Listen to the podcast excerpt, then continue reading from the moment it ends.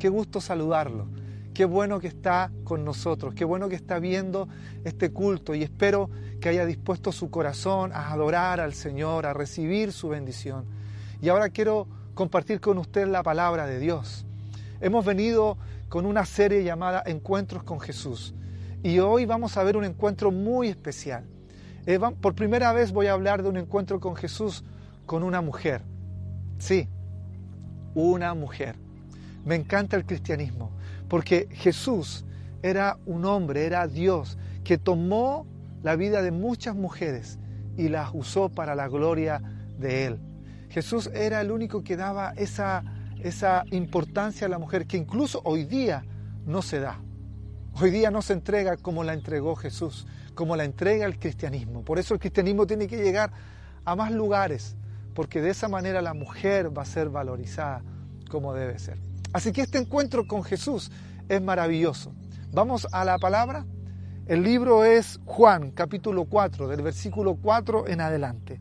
Dice así, como tenía que pasar por Samaria, llegó a un pueblo samaritano llamado Sicar, cerca del terreno que Jacob le había dado a su hijo José. Allí estaba el pozo de Jacob.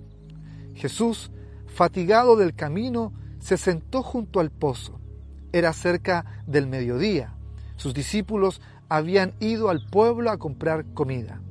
En eso llegó a sacar agua una mujer de Samaria y Jesús le dijo, dame un poco de agua. Pero como los judíos no usan nada en común con los samaritanos, la mujer le respondió, ¿Cómo se te ocurre pedirme agua si tú eres judío y yo soy samaritana? Si supieras lo que Dios puede dar y conocieras al que te está pidiendo agua, contestó Jesús, tú le habrías pedido a él y él te habría dado agua que da vida. Esta historia continúa, usted puede seguir leyéndola después en la noche o en su devocional personal. Esta es la historia de la mujer samaritana. No sabemos el nombre, pero sí su cultura, su linaje, de dónde ella venía. Y era de Samaria. Samaria en un tiempo fue capital del pueblo del norte de Israel, ¿ya? Que era el pueblo que había sido atacado por los asirios. Cuando fue atacado por los asirios, en Samaria fueron llevados algunos judíos cautivos y ahí los asirios hicieron llegar pueblos de diferente linaje. Entonces los judíos se mezclaron, los judíos de Samaria se mezclaron con estos linajes, con estos pueblos paganos y tomaron su cultura y también tuvieron hijos y la sangre judía se mezcló con la, con la sangre gentil, con la que no eran judía.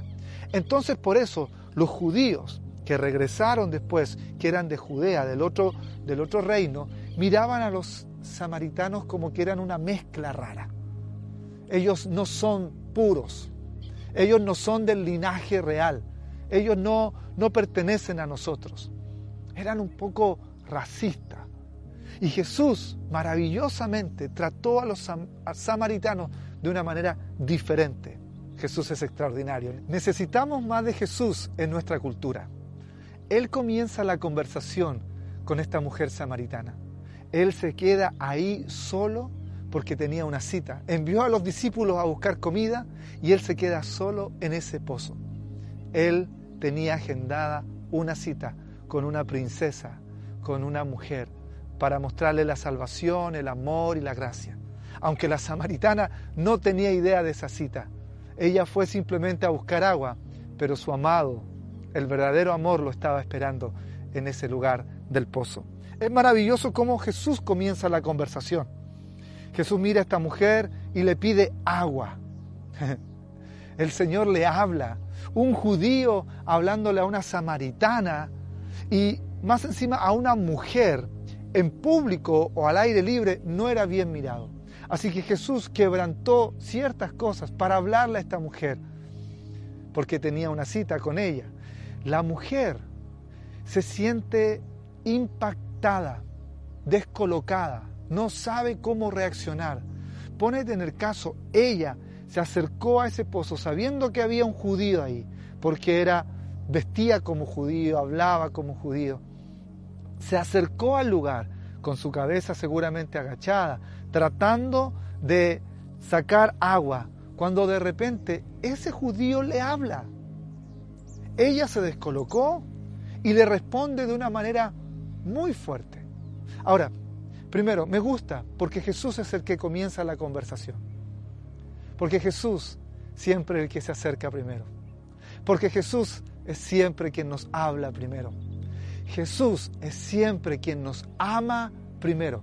La Biblia dice que aún estando nosotros en pecado, en nuestros propios pensamientos, Él nos amó y nos ama. Aún sin tú y yo merecerlo, Él se acercó.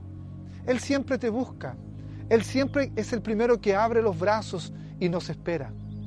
En la historia del Hijo Pródigo, ¿te recuerdas? No es el Hijo Pródigo que se acerca, el que salía cada día a esperar al Hijo pródigo era el Padre, porque el Padre es siempre es quien nos espera.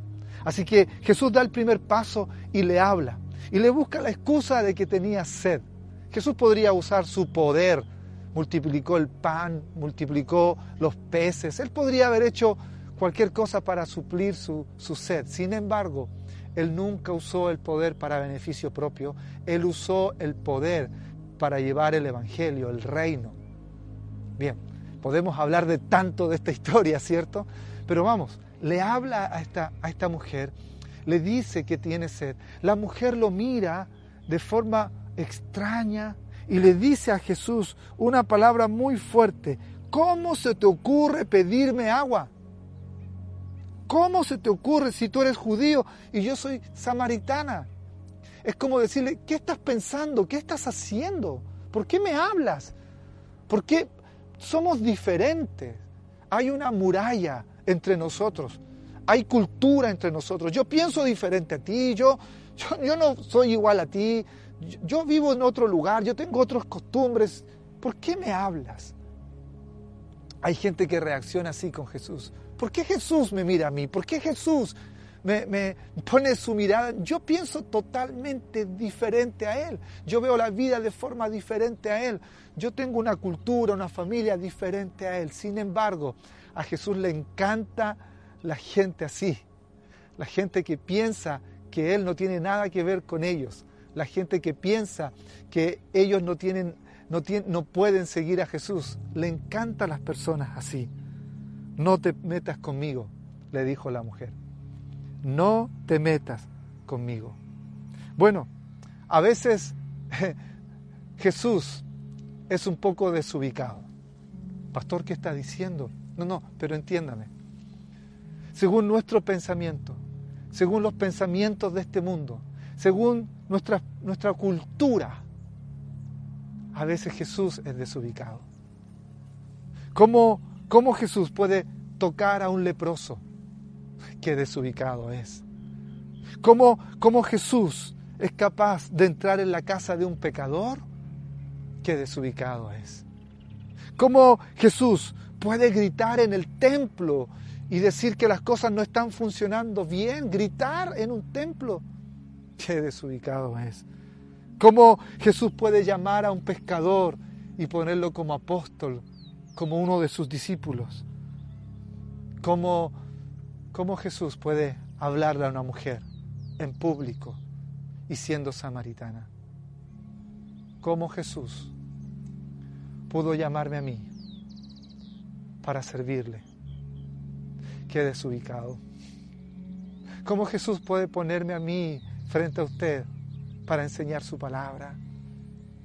¿Y cómo a usted y a mí Jesús nos llama sus hijos? Es como decirle, Señor, ¿no te das cuenta? Somos diferentes, tú eres santo y yo no lo soy. Tú eres puro y en mí todavía me falta. Tú eres poderoso y yo soy tan débil. ¿Por qué me hablas?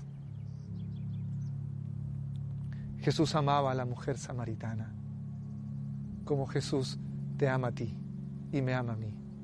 Y aunque creemos que Él no tiene nada que ver con nosotros, él tiene que ver con todo con nosotros. Él nos formó en el vientre de nuestra madre. Él nos dio vida, Él sopló vida. Es más, no nos dio la vida, nos prestó la vida. porque nuestra vida le pertenece a Él. Jesús le habla a la mujer y le dice, si supieras lo que Dios puede dar y conocieras al que te está pidiendo agua, contestó Jesús. Me gusta esa frase, si supieras, si supieras quién te está hablando, si supieras lo que yo te puedo dar, si supieras lo que Dios te puede dar a ti. A veces nosotros dejamos a un lado de vivir experiencias tan lindas con Dios, nos cerramos, levantamos murallas contra Dios, levantamos nuestros miedos contra Dios. Y Dios nos dice al otro lado, si supieras lo que yo tengo para ti, si supieras lo que Dios tiene para ti. Y levantamos, decimos, no, yo la religión no, no, Cristo no, Jesús no. Y Dios nos dice, como, como le dijo a esta mujer, si supieras lo que yo tengo para ti, tú me pedirías a mí agua. Si supieras, Dios tiene planes contigo y conmigo. Dios tiene propósitos con nosotros. A veces nos enojamos con Dios y decimos, el Señor nos abandonó. No es así. Dios dice, si supieras lo que estoy trabajando en ti. Si supieras cómo estoy obrando en tu familia, si supieras cómo voy a ordenar todo esto, cómo voy a sacar adelante la verdad, cómo voy a sacar adelante la justicia, cómo yo te voy a fortalecer, si supieras el regalo de Dios para ti, el don de Dios para ti. Si tú no has tenido la posibilidad de seguir a Cristo, de amar a Cristo, yo te quiero decir, si supieras lo maravilloso que es servirle, si supieras lo lindo que es estar bajo la cobertura de Él, bajo sus alas, bajo su abrigo, si supieras el don y el regalo de Dios para ti, sería maravilloso, no tendrías sed jamás. El Señor le comienza a hablar acerca del espíritu, de la necesidad del alma le empieza a decir, tú no tendrías sed jamás. Le habla de la necesidad a esta mujer samaritana, ese vacío que había en su corazón, esa soledad, el primer paso que da Jesús hablándole a esta mujer para llegar al corazón de esa mujer. Cuando esta mujer comienza a entender que hay otra agua, le dice, dame de beber. Claro que sí. ¿Quién va a rechazar las palabras de Jesús cuando te dice, no vas a tener sed jamás. No vas a tener ese vacío que tienes ahora. No vas a vivir más esa soledad. No vas a enfrentar la vida solo ahora. No vas a luchar solo con tus propias fuerzas, porque ahora voy a estar contigo. ¿Quién va a rechazar unas palabras así como la de nuestro Señor Jesucristo que le dice a la mujer, no vas a tener sed jamás? Esta mujer no rechazó esas palabras y le pidió agua. ¿Sabe por qué? Porque esta mujer había sufrido mucho. Esta mujer había tenido muchos momentos difíciles, sentimentales. En su corazón ella había sido dañada. Ahora, Jesús comienza a hablarle acerca de temas delicados, sobre la necesidad de su corazón, y también le dice sobre su vida emocional, que no era sana. Pero Jesús comienza a entrar en ese terreno, no para condenarla, sino para sanarla. No para, para encadenarla, sino para liberarla. No para juzgarla, sino para demostrar su gracia sobre ella. Jesús me encanta, porque Jesús llama a todos y también confronta a todos. Sí, no hay nadie que se haya convertido a Jesucristo como su seguidor que no haya sido confrontado por su pecado. Que Jesús no le haya dicho, esto tienes que cambiar, esto tienes que dejar. Seguir a Cristo es ver al ser más hermoso, pero también es verse la necesidad que uno tiene. Y le dice Jesús, bien has dicho que no tienes esposo. Es cierto que has tenido cinco y el que ahora tienes no es tu esposo en esto ha dicho la verdad. Jesús le habla de su pecado y le dices, tú no tienes esposo. Muy bien, porque el que está contigo no es esposo, no es tu esposo, porque has tenido cinco hombres. Yo te decía, nuestro Señor es amoroso y nos dice la verdad con amor. Es verdad. No no está bien como estás viviendo. no es correcto lo que estás haciendo. ¿Sabes? Jesús te dice, tienes que cambiar, tienes que dejar el pecado. Y yo quiero decirte que conozco tu vida. Jesús conoce tu vida. Ahora, me encanta porque Jesús conoce la vida, se, le da a conocer que conoce su vida, pero luego le habla de su gracia y de su amor. Le dice, yo sé cómo estás, yo sé que estás hecho pedazo, yo sé que no has tenido una buena vida emocional, pero yo te amo, yo te amo. Bueno, lamentablemente, eh, mucha gente cree que Jesús quiere hablar de pecado simplemente para, para condenarlos, simplemente para abandonarlos. Pero no es así. No fue así con esta mujer samaritana. Esta mujer fue al mediodía a buscar agua, al mediodía, donde no iba nadie por el calor que hace al mediodía.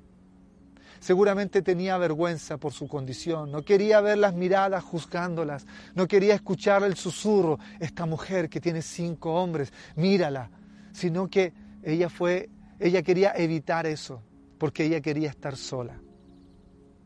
Pero en esa soledad apareció Jesús. A veces queremos estar solos, es verdad, pero Jesús siempre ha estado ahí. En nuestra soledad, en tu soledad, Jesús está presente porque Él se hace presente cuando nosotros necesitamos ayuda. Ya debo ir terminando. Jesús le habla a esta mujer y le muestra su gracia. ¿Cómo? Porque Él le dice que Él es el Mesías. Él es el Cristo. Cuando la mujer le dice, yo sé que va a venir el Cristo, yo sé que va a venir el Mesías, Él le responde, yo soy quien habla contigo. ¿Qué revelación? No se la dijo a otra persona. No se lo dijo a otro hombre, se lo dijo a una mujer. A ella, samaritana, le dio a revelar su corazón. Yo soy el Cristo, mujer, yo soy. El Señor hoy día no quiere ir con rodeos contigo. El Señor no quiere decirte, mira, yo soy un amigo, mira, yo soy tu mejor amigo, mira, conmigo te va a ir bien, te voy a prosperar, yo voy a hacer todo lo que tú quieras. No, no, no, el Señor quiere ir directo contigo. ¿Y sabe lo que quiere decirte? Quiere decirte, yo soy el Cristo, yo soy el Mesías, yo soy el Salvador que tú necesitas. Esta mujer se da cuenta que está frente a Cristo, frente a Jesús. ¿Qué vas a hacer tú ahora? Quiero decirte algo. Jesús se presenta delante de ti, no para juzgarte hoy domingo, no para decirte, mira tu linaje, eres samaritano, eres de tal nacionalidad, mira cómo ha vivido tu familia, mira tus padres cómo son, mira lo que has hecho en el pasado. Oh, has cometido errores emocionales, has cometido errores sentimentales, has hecho esto. No, no, no, no. El Señor se presenta delante de ti para decirte, todo eso malo yo lo sé, pero quiero decirte algo, yo soy el Mesías, yo soy tu Salvador, yo soy quien te puede sacar de ahí. Cree en mí. Esta mujer creyó en Él. Cree en Él. Su gracia hoy te alcanza. Su gracia hoy te alcanza. Su gracia hoy te alcanza. Aunque estabas perdido, Él te encontró. Y aunque estabas solo, Él te acompañó ahora. Y aunque tú creías que ibas a un pozo solo a buscar agua, aunque tú creías que solo estabas viendo esto por casualidad, el Señor te estaba esperando porque quiere regalarte la salvación que Él pagó en la cruz.